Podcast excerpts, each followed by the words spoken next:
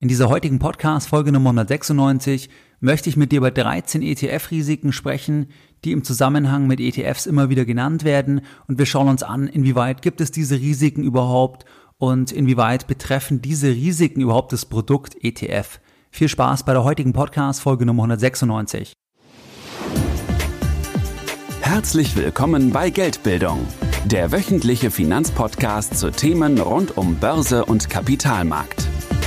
Erst die Bildung über Geld ermöglicht die Bildung von Geld.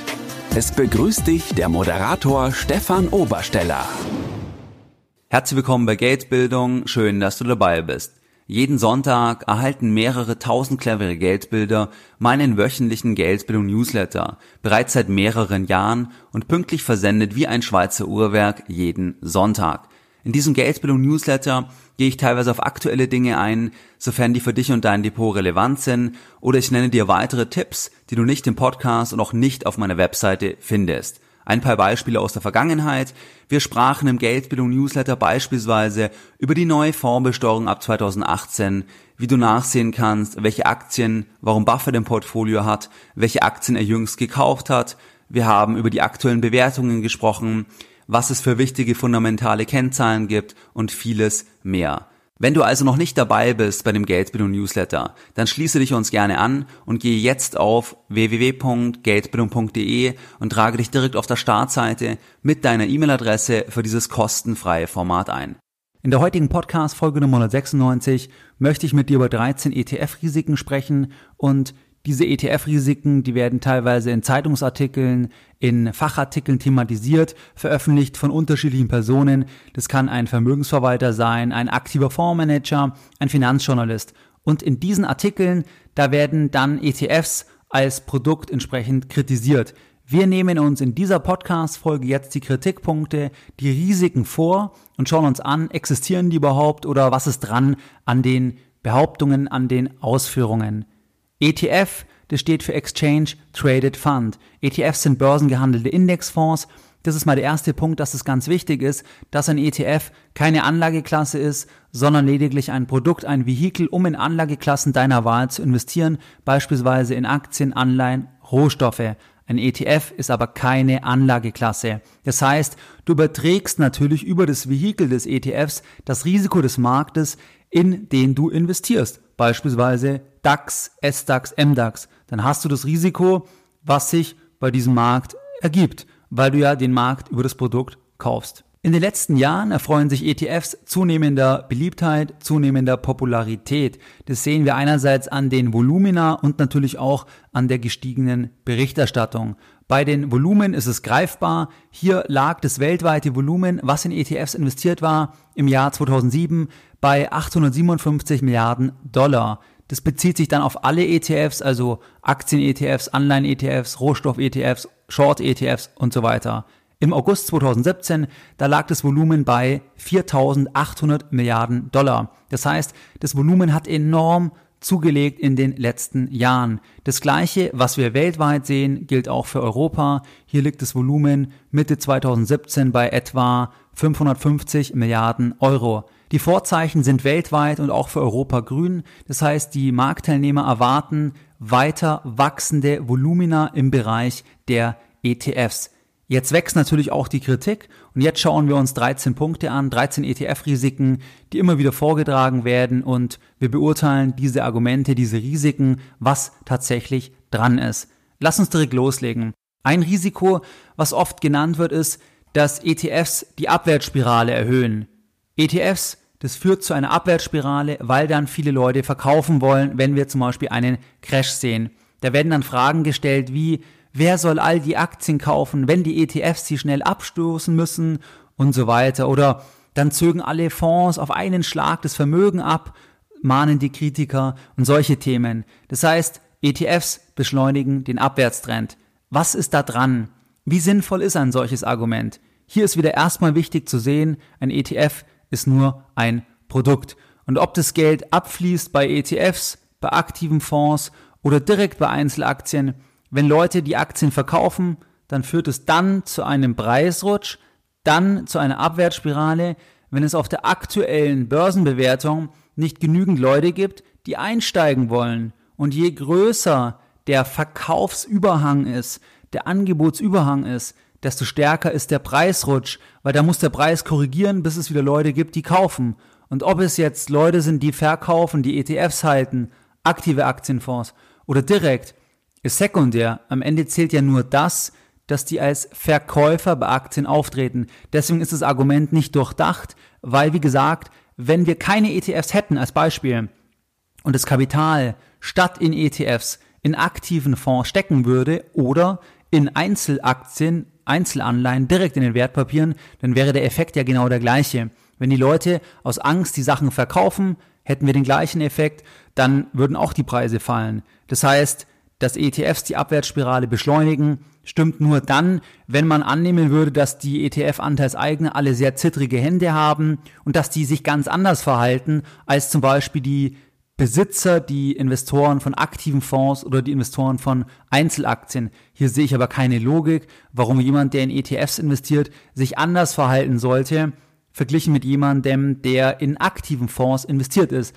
Am Ende geht es halt darum, wenn wir einen Crash sehen, sagen wir eine Großbank geht pleite und Investoren wollen ihr Risiko reduzieren, dann werden halt alle Assets erstmal abgestoßen zum aktuellen Preis, die mit Risiken behaftet sind und dazu zählen dann auch Aktien, ETFs, aber auch aktive Fonds und so weiter. Und das hat eigentlich nichts mit ETFs zu tun, weil wie gesagt, am Ende muss halt der ETF die Aktien verkaufen. Das führt zu einem Preisdruck, aber ob das jetzt ein ETF ist, der verkauft, ein aktiver Fonds oder du direkt die Aktien verkaufst, ist im Ergebnis genau das gleiche. Deswegen erstes Risiko, erstes Argument ist für mich nicht stichhaltig, ist nicht durchdacht, weil wie gesagt, ein ETF ist nur ein Vehikel und du hast das gleiche Problem bei Einzelwerten oder bei aktiven Fonds. Zweiter Punkt, die Liquidität, die ein ETF suggeriert, ist nicht echt. Also es kann auch sein, dass du ein ETF nicht verkaufen kannst, obwohl ein ETF ja börsengehandelt heißt. Das heißt, Du kaufst einen börsengehandelten Indexfonds und es kann sein, dass du diesen börsengehandelten Indexfonds nicht an der Börse verkaufen kannst. Ja, das kann tatsächlich der Fall sein, weil wenn die Wertpapiere, die sich in dem Index befinden, wenn die nicht mehr gehandelt werden, weil die Börse ausgesetzt wird, dann bringt dir auch die Bezeichnung börsengehandelte Indexfonds natürlich nichts. Das gilt aber genauso für einen aktiven Fonds, der kann es dann auch nicht verkaufen. Oder für jeden anderen Investor, egal über welches Vehikel er kauft wenn die Basiswerte, wenn die Underlyings, die sich im ETF befinden, wenn die nicht gehandelt werden, wenn hier die Liquidität austrocknet, dann trocknet auch die ETF-Liquidität aus, weil es gilt der Grundsatz, der ETF kann langfristig niemals liquider sein als die Basiswerte, ist ja eigentlich klar, weil der ETF ja nur das Vehikel ist. Und wenn die Basiswerte nicht mehr gehandelt werden, dann kann der ETF ja nicht gehandelt werden. Das funktioniert natürlich nicht.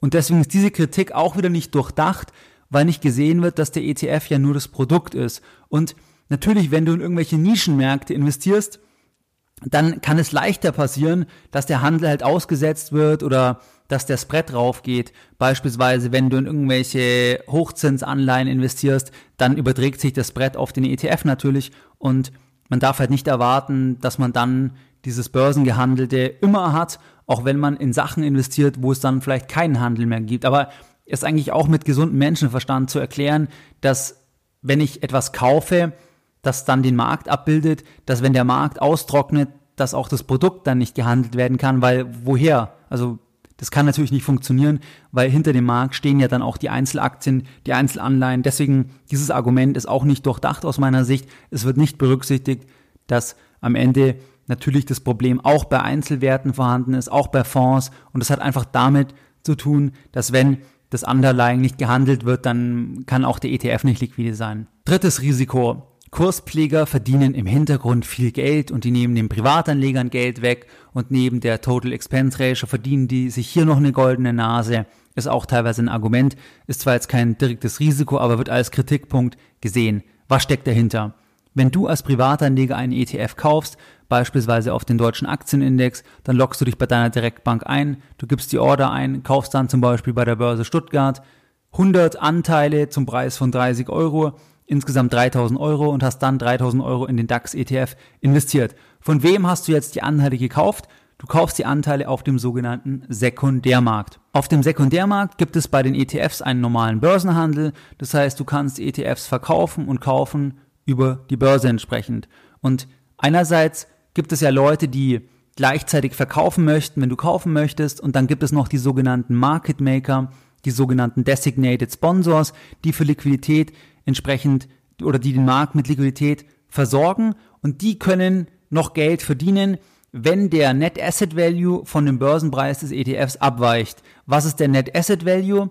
Der Net Asset Value eines ETFs, der basiert auf den Schlusskursen der zugrunde liegenden Wertpapiere. Also Beispiel, der Net Asset Value eines ETFs auf den DAX, der basiert auf den Schlusskursen der 30 Werte, der 30 Aktien entsprechend im DAX.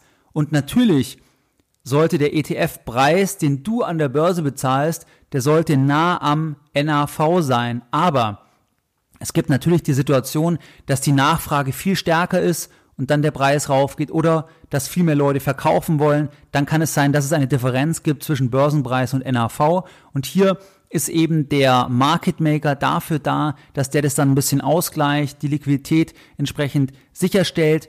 Und dass der dann einfach das ausgleicht als ähm, Arbitrageur. Das heißt, dass wenn beispielsweise der Kurs des ETFs über dem NAV liegt, dass es sich dann für diesen Market Maker, für diesen Arbitrageur lohnt, den Wertpapierkorb zu kaufen und ihn dann gegen neue Fondsanteile entsprechend einzutauschen. Und so gleicht er dann immer den Kurs des ETFs wieder auf den NAV-Wert entsprechend an. Und das ist so, allerdings sehe ich hier nicht das Problem für Privatanleger. Wenn du einfach langfristig kaufst, dann interessiert es dich ja nicht, wenn kurzzeitig der Börsenpreis mal abweichen kann vom NAV. Das ist einfach die Logik, die dahinter steht. Es wäre nur dann ein Problem, wenn du in einem Crashfall zum Beispiel verkaufen wollen würdest, viele andere auch verkaufen wollen, dann kann es tatsächlich sein, dass dann der Börsenpreis des ETFs deutlich unter den NAV fällt und du so, so gesehen über den Tisch gezogen wirst, weil du dann weniger Geld bekommst, als eigentlich der Warenkorb tatsächlich wert ist.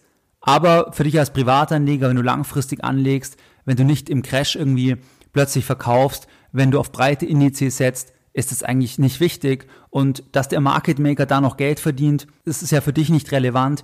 Du willst ja einfach die Indexrendite haben. Und solange du die bekommst und du langfristig investierst, sehe ich hier kein Problem, dass die Logik impliziert, dass der Market Maker Geld verdienen kann, wenn einfach Ineffizienzen da sind, weil der Preis zum Beispiel an der Börse des ETFs zu hoch ist, verglichen mit dem NAV, das dann halt entsprechend korrigiert wird. Aber da sehe ich kein Problem und auch keinen Nachteil für Privatanleger, dass hier der Market Maker bzw. der Arbitrageur noch Geld verdienen kann. Vierter Punkt, viertes Risiko. Die Fondsgesellschaften wie BlackRock haben sehr, sehr viel Macht, weil denen gehört ja die deutsche Wirtschaft. Es ist in der Tat so, dass BlackRock beispielsweise als größter Vermögensverwalter der Welt, dass die natürlich signifikante Anteile an deutschen Unternehmen halten, beispielsweise etwa acht Prozent an Vonovia, an Merck per Mai 2017. Die Anteile ergeben sich natürlich über das Geld, was wir Anleger der Fondsgesellschaft anvertrauen, weil wir investieren in einen ETF und dann hat natürlich der ETF entsprechend die Stimme und nicht mehr wir, wie wenn wir jetzt die Aktie direkt kaufen, weil wir kaufen den ETF, wir sind an dem Sondervermögen beteiligt, aber wir haben keine Stimme, weil wir nur mittelbar investiert sind. Jetzt gibt's halt die Kritik, dass quasi die Fondsgesellschaften sehr viel Macht haben und die Privatanleger entmachtet sind in Anführungszeichen. Und BlackRock sagt, dass sie ihr Stimmrecht ausüben für die Aktien, wo sie verantwortlich sind. Jetzt ist halt die Frage, inwieweit hast du als Privatanleger, wenn du direkt investiert bist, einen Vorteil, eine Stimme, die relevant ist? Weiß ich nicht, kommt auf die Größenordnung drauf an, aber wenn du nicht hunderte Millionen investierst, hast du bei DAX-Unternehmen keine Stimme, weil es nicht relevant ist. Und deswegen sehe ich auch hier keinen Nachteil für Privatanleger, weil wenn sie direkt investiert wären, oder über aktive Fonds, das ist genau das Gleiche, dann haben sie auch keine Stimme. Also wenn, sie, wenn ich direkt investiert bin in eine Aktie, dann kann ich auf die Hauptversammlung. Allerdings werde ich, wenn ich nicht hunderte Millionen habe, dort investiert habe, keine relevante Stimme haben, weil wenn die Börsenbewertung eine Milliarde ist als Beispiel, dann habe ich halt mit 2000, mit 10.000, mit 20.000 Euro in der Aktie zwar Stimmrechte, aber die sind nicht relevant, weil ich viel zu klein bin. Und deswegen kann man das jetzt nicht sagen, dass das da ein Nachteil ist, weil ich das bei Einzelwerten nicht habe und bei einem aktiven Investmentfonds habe ich genau das Gleiche. Bei einem aktiven Investmentfonds, da überträgst du es auch auf den Fondsmanager und kannst das Stimmrecht auch nicht ausüben. Deswegen sehe ich das Argument eigentlich auch nicht, dass ja, dass wir hier einen Nachteil haben und vor allem die Fondsgesellschaften sind natürlich auch an einem möglichst großen Volumen interessiert und dann werden die natürlich auch versuchen, dass, wenn sie Einfluss nehmen können, den Einfluss im Sinne der Aktionäre entsprechend ähm, ausüben, weil wenn das Vermögen wächst, dann haben die auch mehr Gebühren und haben auch mehr davon. Das heißt, ich sehe hier auch keinen Interessenskonflikt, dass jetzt zum Beispiel BlackRock irgendwie sich einbringt und ähm, Schaden machen oder Schaden den Leuten zufügen will, weil das ja nichts bringt. Deren Interesse muss ja auch sein, dass der Fonds möglichst groß ist, dann haben sie mehr Volumen und der Fonds wächst ja auch unabhängig vom Mittelzufluss, wenn natürlich die Werte im Index wachsen und wenn ich in einen DAX-ETF investiert bin und BlackRock bei einem DAX-Unternehmen Einfluss ausübt, dann sollten die ja auch das Interesse haben, dass die Firma mehr wert wird, weil dann wächst auch entsprechend natürlich der ähm, Fonds und sie bekommen mehr Gebühren. Deswegen sehe ich das auch als unkritisch an. Fünfter Punkt, fünftes Risiko. Es ist gefährlich, wenn wir wenige große Anbieter haben, wenn diese pleite gehen. Die drei großen Anbieter, BlackRock, DBX, Trecker, Luxor, die vereinen den wesentlichen Marktanteil in Europa.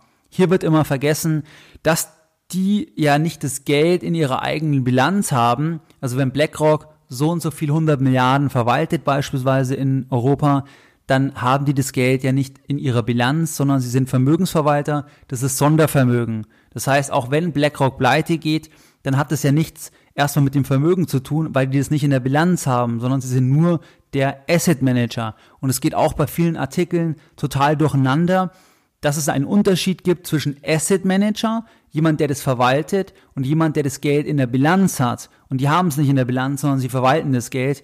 Deswegen sehe ich hier auch kein Problem, wenn es sich zuspitzt und wenn es quasi ein bisschen ein Markt ist, the winner takes it all, wie wir es ja auch in anderen Märkten sehen, sehe ich auch nicht kritisch weil wie gesagt, die haben es nicht auf der Bilanz und selbst wenn irgendwas wäre wirtschaftlich, dann ist es unkritisch. Und man muss halt auch sagen, das Konzept eines ETFs oder ein ETF ist ein normaler Investmentfonds und dieses Konzept von einem Publikumsfonds, das gibt es schon sehr lange und hier ist auch kein Fall bekannt, dass es irgendwie dann Probleme gab oder das Geld weg war oder irgendwas, wenn quasi ein Asset Manager pleite geht, weil es ein stark regulierter Markt ist, anders zum Beispiel wie bei geschlossenen Fonds oder ähm, ja, wie auch bei Zertifikaten beispielsweise, wo Lehman Brothers pleite gegangen ist, da war das Geld halt erstmal weg. Die Anleger haben dann noch eine Entschädigung bekommen, meiner, meiner Kenntnis nach, aber da hast du ein Kontrahentenrisiko. Aber bei einem ETF hat der ETF-Anbieter das Geld nicht auf seiner Bilanz, sondern er verwaltet das Geld nur. Sechster Kritikpunkt. Wenn alle passiv anlegen, dann haben wir einen ineffizienten Markt. Hier wird oft suggeriert, dass fast alles Geld bereits passiv investiert ist. Und hier ist auch mal die Frage, was ist die Basis? Also einerseits kannst du schauen, wie viel Prozent der Fonds ist aktiv, wie viel passiv. Aber du hast ja noch anderes Geld, du hast ja noch viel Geld, was direkt investiert ist. Dann ähm, hast du ja noch andere Möglichkeiten, zum Beispiel irgendwelche Spezialfonds. Also man kann nicht nur die Unterscheidung machen, was ist genau der Anteil beim Publikumsfonds, sondern es gibt ja noch viel mehr Kapital. Und wenn man da sich Zahlen anschaut, gibt es zum Beispiel den Gerd Kommer, der sagt, dass da der Anteil aus seiner Sicht unter einem Prozent ist. Es gibt dann andere, die sagen bei ein paar Prozent, unabhängig davon, wer jetzt da genau recht hat. Und ohne da jetzt zu tief in die Zahlen einzusteigen, ist der Anteil nicht so groß, wie oft suggeriert wird, weil wenn der Anteil signifikant ist, also wenn die sagen zum Beispiel 30 Prozent ist der Anteil, 25 Prozent von ETFs am Fondsmarkt, dann meint man immer den Publikumsfondsmarkt. Und es ist nicht alles Geld. Das heißt, es gibt noch extrem viel Kapital. Im besten Fall 99 Prozent, wenn jetzt zum Beispiel der Gerd Kommer recht hat, ähm, das aktiv angelegt wird, beziehungsweise das nicht in ETFs steckt. Und dementsprechend kann man nicht davon sprechen, dass der Markt jetzt ineffizient ist, weil alle passiv anlegen. Das wird noch lange dauern, bis der Anteil sich erhöht und vor allem ist es so, es werden nie alle Leute aktiv, äh, passiv anlegen. Es wird immer Leute geben, die selbstverständlich in der überwiegenden Mehrzahl wahrscheinlich auch aktiv anlegen, einfach wegen der Branche auch, weil die Branche dann Geld verdient, weil es auch im Menschen natürlich drin steckt, dass man irgendwie da Research betreiben will und versuchen will, das Beste zu finden. Und natürlich arbeiten die dann an einem effizienteren Markt. Und die Kritik ist ja, wenn alle passiv anlegen, dann quasi würde es wieder Arbitragemöglichkeiten geben. Und hier ist einfach meine Antwort, mein Hinweis für dich, dass der Anteil wesentlich niedriger ist, weil wenn der Anteil hoch ist in einem Artikel, bezieht sich das immer nur auf die Publikumsfonds und es ist nur ein Bruchteil von dem gesamten Kapital, was investiert ist. Es gibt ja auch noch Spezialfonds, dann gibt es noch den gesamten Markt, wo Aktien direkt gehalten werden. Das heißt, das ist eigentlich irreführend, wenn man nur mit den Zahlen vom, äh, von Publikumsfonds argumentiert. Siebter Punkt, siebtes Risiko. Hier wird dann gesagt, man hat Währungsrisiken bei ETFs, wenn man zum Beispiel in den MSCI World investiert, weil der Index auf Dollar notiert, weil der Apple drin ist. Wenn jetzt der Dollarpreis sich bewegt, dann hat man einen Risik, ein Risiko als ETF-Investor. Hier ist halt wieder das Gleiche wie bei den anderen Punkten. Das Risiko hast du immer, egal wie du investierst. Also wenn du in Einzelaktien investierst, wenn du in aktiven Fonds investierst, wenn die Werte in einer anderen Währung laufen, also die Umsätze in einer anderen Währung erzielen, beispielsweise Apple in Dollar, dann hast du natürlich als Euro-Anleger ein Währungsrisiko. Allerdings ist es nicht schlimm, weil sich das langfristig ausgleicht und wenn diese Kritik kommt, ist wichtig zu erkennen, dass das auch überhaupt nichts mit ETFs zu tun hat. Das ist einfach ein normales Risiko, was man hat, wenn man in Aktien, Anleihen, wenn man irgendwie in Wertpapiere investiert, die in einer anderen Währung laufen. Und das hat nichts mit ETFs zu tun. Das ist einfach ein generelles Thema. Wenn du in nicht Euro Wertpapiere investierst, wenn du Euro-Anleger bist, dann hast du ein Währungsrisiko. Und ähm, das kannst du aber auch als Chance sehen, weil es gibt Zeiten, da gewinnst du bei der Währung und es gibt Zeiten, da verlierst du bei der Währung. Das heißt, das Währungsrisikothema ist nicht auf ETFs bezogen, sondern gilt generell wenn du in Nicht-Euro-Wertpapiere investiert bist. Achter Punkt, achtes Risiko. Der hinterlegte Aktienkorb hat keinen Wert. Bei ETFs, die auf Tauschgeschäften beruhen, besteht die Gefahr, dass der Handelspartner pleite geht. Hier geht es um das Thema geswappte synthetische ETFs. Das heißt, wenn du in einen ETF investierst, der einen gewissen Index abbilden soll und es ist ein syndizierter, ein geswappter ETF, dann hat der ETF in der Regel nicht die Wertpapiere, die du eigentlich kaufen möchtest, tatsächlich im Portfolio, sondern er tauscht es über einen Swap mit einem Kontrahenten. Dann hast du hier ein Risiko, das ist korrekt. Allerdings ist es abgesichert durch ein Trägerportfolio, beispielsweise durch Staatsanleihen. Also auch das ist nicht ganz korrekt, das ist schon übersichert. Und auch hier gibt es, glaube ich, meiner Kenntnis nach keinen Fall, wo hier dann tatsächlich Verluste resultiert sind. Wobei ich immer den Hinweis gebe, ich würde immer in physisch replizierende ETFs investieren oder in Optimized Sampling ETFs, dann hat man das Problem gar nicht. Das Risiko gibt es, aber erstens ist es übersichert, zweitens würde ich eh nicht in synthetische investieren. Deswegen ist auch dieses Argument oder das Risiko vernachlässigbar und ähm, kein Problem, wenn man in physisch replizierende entsprechend investiert. Neunter Punkt. ETFs halten zu wenig Cash. Sie können Anleger in einer Abwärtsphase nicht ausbezahlen. Es ist korrekt, dass ETFs stärker investiert sind als aktive Fonds, ist eigentlich auch ganz einfach erklärbar, weil du kaufst ja den ETF als Produkt, um einen Markt abzubilden. Und wenn der ETF nicht in den Markt investiert ist, also eine hohe Cashquote hat, hätte, dann wäre die Performance ja auch anders, weil er ja nicht in den Markt investiert ist. Also dann wäre der Tracking-Error ja viel größer. Das heißt, ein ETF ist natürlich in der Regel voll oder fast voll investiert. Maximal hat er eine kleine Cash-Position, wo Dividenden auflaufen, wo er dann die Dividenden an die Anleger ausschüttet. Dann werden die in einer Cash-Position gesammelt und dann zum Beispiel quartalsweise oder einmal pro Jahr ausgeschüttet, wenn es sich um einen ausschüttenden ETF handelt. Das ist aber auch nicht wirklich ein Problem, weil Natürlich kann der ETF die Leute nicht im Cash ausbezahlen. Das ergibt sich aber auch aus der Logik, dass er ja investiert sein muss, sonst würde er den Markt nicht abbilden. Und aktive Fonds, bei denen ist es genauso, die haben zwar mehr ähm, Cashquote, aber es ist auch nicht so, dass die jetzt 80% Cashquote haben. Und dementsprechend hat man auch hier das Problem, dass die die Anleger in einer Fluchtsituation nicht den Cash ausbezahlen können. Und wenn du dann jetzt in einen Markt investiert bist, der grundsätzlich groß ist und liquide, dann ist es ja kein Problem für den ETF, das entsprechend zu realisieren. Das heißt dann einfach die Positionen abzustoßen, zu verkaufen, wenn viele Leute verkaufen wollen und dann die Anleger auszubezahlen über die Logik, die wir vorher besprochen hatten. Das heißt, auch das ist kein wirklicher, kein wirkliches Problem, weil das bei aktiven Fonds nicht anders aussieht und auch hier hängt es ja davon ab, wie liquide sind die Wertpapiere, die Basiswerte, die im Index sind. Wenn der Index illiquide ist, kann man vielleicht nicht so leicht verkaufen, verglichen mit liquiden im Basiswerten. Aber das gleiche Problem hat man auch, wenn man die direkt hält. Und dementsprechend ist das eigentlich auch ein vorgeschobenes Argument. Kommen wir zum zehnten Punkt. Und zwar, hier wird gesagt, dass ETFs ja Wertpapiere verleihen. Also die betreiben Wertpapierleihe und das ist gefährlich. ETFs verleihen in der Regel, zumindest die meisten Anbieter machen das, einen Teil ihrer Wertpapiere, um dann die Erträge entsprechend auch dem Fondsvermögen zu einem gewissen Teil wieder zuzufließen. Bei iShares ist es beispielsweise so, dass 62,5 Prozent der Erlöse aus der Wertpapierleihe dem Fonds zufließen und damit uns Anlegern letztlich gut geschrieben wird. Man muss jetzt sagen, dass die Wertpapierleihe auch besichert ist, einerseits, andererseits nur in gewissem Umfang betrieben wird und Wertpapierleihe auch bei aktiven Fonds betrieben wird und es hier meiner Kenntnis nach auch keinen Fall gibt, wo ein Risiko, ein Verlust durch eine Wertpapierleihe entstanden ist. Und man muss sagen, es gab ja doch auch schon den ein oder anderen Stresstests bei ETFs, bei Investmentfonds generell, wenn du denkst an die Nullerjahre, an 2008, 2009. Das heißt, auch hier sehe ich erstens nicht das ETF-spezifische Problem, weil das auch aktive Fonds machen. Und zweitens gab es hier bisher noch keine Probleme aus dieser Konstruktion, weil es auch besichert ist. Und dann kann man sich auch anschauen bei der jeweiligen Fondsgesellschaft, wie stark machen die das und dann halt da auswählen, wo die das vielleicht etwas restriktiver machen. Aber auch das ist kein ETF-spezifisches Problem, wie gesagt, sondern betrifft generell entsprechend Investmentfonds. Der elfte Punkt ist, dass wenn alle passiv anlegen, dann wäre die Kapitalallokation ineffizient, weil man sagt, dass quasi einfach die Firmen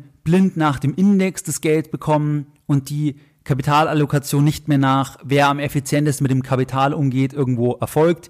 Hier ist auch immer ein Denkfehler wenn eine Firma an der Börse notiert ist, dann kauft man immer über den Sekundärhandel, das Kapital fließt der Firma nicht zu. Das hatten wir auch schon bei den grünen Anleihen. Wenn du eine Anleihe über die Börse kaufst, dann fließt das Geld nicht der Firma zu. Eine Firma sammelt nur Kapital ein zum Zeitpunkt der Emission bei Aktien oder bei Kapitalerhöhung, aber nicht, wenn du über die Börse kaufst. Und wenn du jetzt einen ETF kaufst, und dann zum Beispiel das Geld anteilig gemäß der Gewichtung in den DAX fließt, dann fließt das Geld den Firmen nie zu, auch wenn du selber den DAX mit Einzelaktien abbilden würdest. Das heißt, dass die Kapitalallokation ineffizient wird durch ETFs macht keinen Sinn, weil über den Sekundärhandel nie Kapital der Firma zufließt, egal ob es sich um Anleihen handelt oder um Aktien. Das Einzige, was passiert, dass Nachfrage nach der Aktie erfolgt, aber das Geld fließt nicht zu. Das ist der eine Punkt. Und der andere Punkt ist das, was ich auch bei, den, bei dem grünen Anleihen-Thema damals gesagt habe, dass es natürlich so ist, dass am effizientesten ist es immer, wenn du als Konsument der Firma das Geld entsprechend gibst. Das heißt, wenn du die Produkte kaufst, dann fließt das Geld direkt der Firma zu und das ist auch die relevanteste Kapitalallokation. Das gilt für das Thema grünes Investieren. Wenn du Produkte kaufst von Herstellern, die grün sind, die gut sind, dann ist es am sinnvollsten, dann kannst du am meisten den Hersteller unterstützen. Wenn du entsprechend direkt die Sachen kaufst, den Produzenten, wenn du direkt die Produkte kaufst, weil dann kommt das Geld direkt als Umsatzstrom rein. Und wenn du jetzt die Aktie kaufst und dann sagst, ja, bei einem ETF, da ist die Kapitalallokation, da ist die ineffizient, weil die einfach über alles verteilt wird gemäß dem Index, dann ist es einfach nicht logisch, weil den Firmen das Geld eh nicht zufließt und weil der viel wichtigere Punkt immer das Geld ist, was man als Konsument direkt den Firmen gibt und dann landet es direkt in Form von Umsatz bei der Firma und nicht irgendwie in, äh, indirekt über den Kapitalmarkt in Form einer höheren Nachfrage. Das ist also auch kein stichhaltiges Argument. Zwölfter Punkt, es wird das Risiko aufgeführt, dass exotische ETFs ja sich immer weiter von der Grundidee entfernen und jetzt lohnen sich ETFs nicht mehr und es gibt jetzt zu viele komische ETFs, zum Beispiel Short-ETFs, dann gehebelte ETFs oder Faktor-ETFs, diese Themen.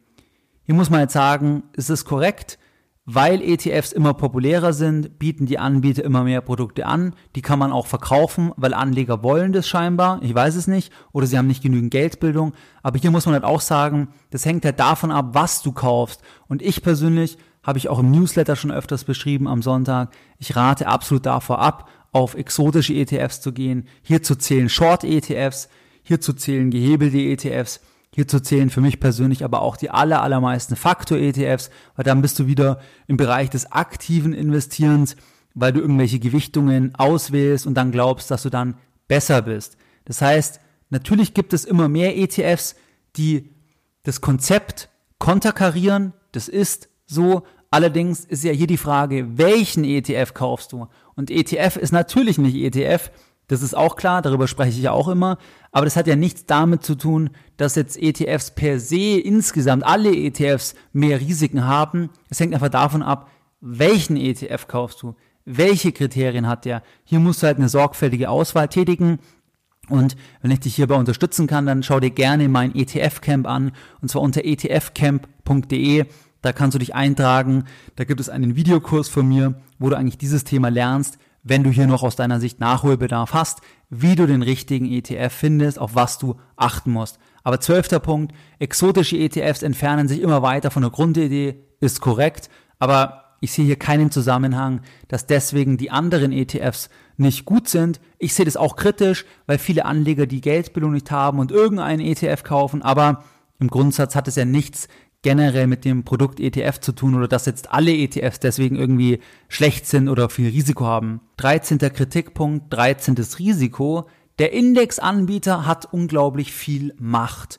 Wenn du einen ETF kaufst, beispielsweise einen Stocks Europe 600, dann bist du natürlich von Stocks, also von dem Indexanbieter abhängig, wie der den Index zusammenstellt. Also wenn jetzt zum Beispiel Firmen rausfallen, aufgrund einer Gewichtung, aufgrund Kriterien, dann bist du natürlich vom Indexanbieter abhängig, weil du kaufst den ETF auf den Stocks Europe 600 beispielsweise und dann hängst du natürlich einfach am Indexanbieter, weil wenn der irgendwas ändert, dann ändert der ETF das entsprechend mit. Und das ist korrekt, dass Indexanbieter sehr viel Macht haben, das sehe ich auch so. Deswegen empfehle ich generell immer, dass man bei den Portfolios, die man langfristig aufbaut, für die Altersvorsorge beispielsweise, dass man hier auf große Indexanbieter setzt, wo entsprechend der Lobbyismus da ist, wo auch Großanleger schauen, dass das passt und nicht auf irgendwelche Nischen-ETFs von irgendwelchen kleinen Indexanbietern, die ähm, ja, wo man nicht weiß, ob sich das nicht zum eigenen Nachteil entsprechend verändert. Aber 13. Punkt, Indexanbieter haben viel Macht. Es ist ganz wichtig, auf den richtigen Index entsprechend zu setzen. Aber das hängt dann auch wieder ein bisschen mehr davon ab, wie mache ich die Selektion. Und wenn ich auf einen Indexanbieter gehe, auf einen Index setze, wo auch das Großkapital draufschaut, also wo auch zum Beispiel Großanleger entsprechend investieren, dann sehe ich das unkritisch, weil die entsprechend auch Lobbyismus Einfluss ausüben können und da hat man dann quasi die als Kontrollorgan gegenüber dem Indexanbieter. Generell muss man sagen, es gibt teilweise auch noch in Artikeln, das wäre vielleicht so der 14. inoffizielle Punkt, das 14. inoffizielle Risiko. Da gibt es generell teilweise noch so den Kritikpunkt, ja, das ETFs, das ist jetzt total die Kleinanleger-Sache und die Kleinanleger, die gehen jetzt da alle rein. Also da muss man halt sagen, auch alle Großanleger investieren da selbstverständlich. Das heißt, wenn du beispielsweise bei den großen Investoren schaust in den USA, dann siehst du auch, dass die auch viel in ETFs investiert sind, also die Milliardenportfolios verwalten. Oder wenn du schaust, habe ich auch mal eine Folge drüber gemacht, wie die Superreichen ihr Geld anlegen. Und mit Superreichen, da meine ich jetzt Leute, die zwei, drei, vier, 500 Millionen und mehr investieren. Die legen genauso ihr Geld in ETFs an und die können auch nicht viel günstigere oder andere Produkte kaufen. Deswegen stimmt es auch nicht, dass das jetzt irgendwie ein Produkt ist, wo jetzt die Kleinanleger drauf reinfallen oder irgendwas. Das, ja, man muss immer schauen, wer schreibt auch den Artikel, was sind die Beweggründe? Und man kann sich ja jeden Kritikpunkt anschauen. Und wenn jemand sagt, aus dem und dem Grund zum Beispiel kaufe ich lieber die Aktien direkt, weil ich beispielsweise keine Gesamtkostenquote bezahlen möchte, aus den und den Gründen, kann ja jeder entscheiden, wie er will. Aber in diesem Podcast habe ich jetzt mal einige Punkte aufgegriffen und die meisten halten einer Betrachtung in keiner Weise stand. Und vor allem die meisten betreffen entweder generelle Investments an der Börse, die betreffen auch aktive Fonds und das hat gar nichts mit dem Produkt ETF zu tun. Ich meine, wie gesagt, das Beste ist, wenn der Handel nicht mehr da ist, wenn wir ein Kriegsszenario haben, die Börsen werden geschlossen, ja, dann ist natürlich auch der börsengehandelte Indexfonds nicht mehr börsengehandelt. Aber ich meine, wer das erwartet, der, der, ähm, der stimmt die Geldbildung nicht, weil es eben nur ein Produkt und ein Vehikel ist. Was waren jetzt die Lessons learned in der heutigen Podcast, Folge Nummer 196? Deine Lessons learned in der heutigen Podcast-Folge.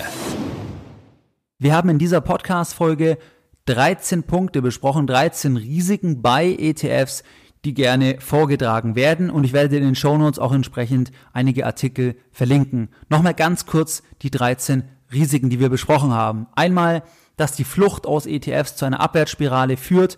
Dann der zweite Punkt war die Liquidität, dass ein ETF ja liquider, nicht liquider sein kann als der Basiswert, was eigentlich eh klar ist. Dann das dritte Risiko, dass die Kurspfleger im Hintergrund Geld verdienen. Das war das Thema mit den Market Makern, dass sie das anpassen, wenn der NAV, wenn der abweicht vom Börsenkurs des ETFs, dass die das anpassen entsprechend durch Käufe oder Verkäufe. Dann vierter Punkt, die Stimmmacht der Fondsgesellschaften, das hatten wir besprochen. Fünfte Risiko, dass es eine Gefahr ist, wenn ein großer Anbieter pleite geht, war ja nicht so, weil es nur ein Asset Manager ist. Sechster Punkt, wenn alle passiv anlegen, dann ineffizienter Markt, ist ja auch nicht so. Der Anteil ist äußerst gering. Wenn du mehr liest, also wenn du irgendwo liest, ETFs haben einen Anteil von 20% oder 18% oder 15%, dann bezieht sich das immer auf Publikumsfonds und nicht auf das gesamte investierte Vermögen. Siebter Punkt, Währungsrisiko. Währungsrisiko gibt's natürlich, das ist aber unabhängig vom ETF, sobald du einfach in Nicht-Euro-Wertpapiere investierst, wobei immer die Währung entscheidend ist, wo die Firma halt die, die Umsätze erzielt. Achter Punkt, der hinterlegte Aktienkorb hat keinen Wert. Bei Swaps bei Tauschgeschäften ist ja auch nicht so. Allerdings würde ich persönlich immer nur entsprechend in physisch replizierte investieren. Es ist bei geswappten aber so, dass es auch abgesichert ist, meist durch ähm, Staatsanleihen, also durch Anleihen mit hoher Sicherheit, kurzfristige Staatsanleihen beispielsweise. Neunter Punkt, ETFs halten zu wenig Cash, sie können die Anleger nicht ausbezahlen, ist korrekt. ETFs müssen investiert sein, sonst würden sie ja den Markt nicht abbilden. Aber auch ein aktiver Fonds kann die Anleger nicht ausbezahlen. Und ob ein Fonds die Anleger ausbezahlen kann, das hängt dann einfach an der Liquidität der Basiswerte. Und wenn es sich um einen großen ETF, um einen großen Index ähm, handelt, dann wird er das auch können, außer wir haben irgendein extremes Szenario, wo die Börsen gar nicht mehr ähm, funktionieren. Zehnter Kritikpunkt, ETFs verleihen ihre Wertpapiere, das ist gefährlich. ETFs wie auch normale aktive Investmentfonds betreiben Wertpapierleihe, das ist korrekt. Hier gibt es aber keinen Fall, aus meiner Sicht kenne ich keinen, wo Verluste entstanden sind und die Erträge aus dem Wertpapierleihgeschäft, die fließen auch wieder dem Fonds zu. Und ja, hier muss man sagen, das machen aktive Fonds genauso. Und da müsste man halt dann drauf schauen, wenn man das gar nicht möchte, welcher ETF macht es weniger oder welche Fondsgesellschaft setzt es weniger ein. Elfter Punkt, elftes Risiko. Die Kapitalallokation ist ineffizient, weil man einfach nur blind in den Index investiert. Hier ist das Thema, Kapital fließt der Firma nie zu beim Sekundärhandel, sondern es fließt ja immer nur dem Verkäufer zu. Und das hast du auch, wenn du direkt investierst oder über Investmentfonds.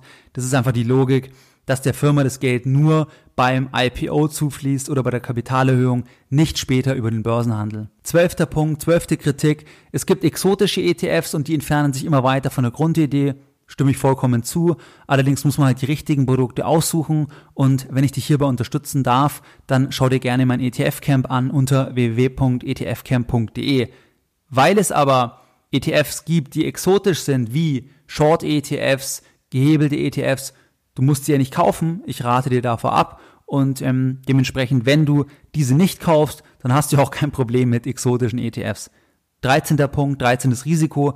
Indexanbieter haben viel Macht, das ist korrekt. Der Indexanbieter bestimmt die Komposition vom Index und du investierst in den Index über den ETF. Dementsprechend hängst du am Indexanbieter. Dementsprechend rate ich dir bei den langfristigen Engagements immer auf Indexanbieter zu setzen, die bekannt sind, die groß sind, wo auch ähm, Lobbyisten schauen, dass es passt, weil zum Beispiel das Großkapital investiert ist und dann hast du hier eigentlich auch wenig Probleme. Das war's soweit zu dieser Podcast-Folge, zur Nummer 196. Und wie du es gewohnt bist, möchte ich auch die heutige Podcast-Folge wieder mit einem Zitat beenden und heute ein Zitat von Ralph Waldo Emerson. Wissen ist das beste Mittel gegen Furcht. Mehr Informationen zu Themen rund um Börse und Kapitalmarkt findest du unter www.geldbildung.de. Und immer daran denken, Bildung hat die beste Rendite.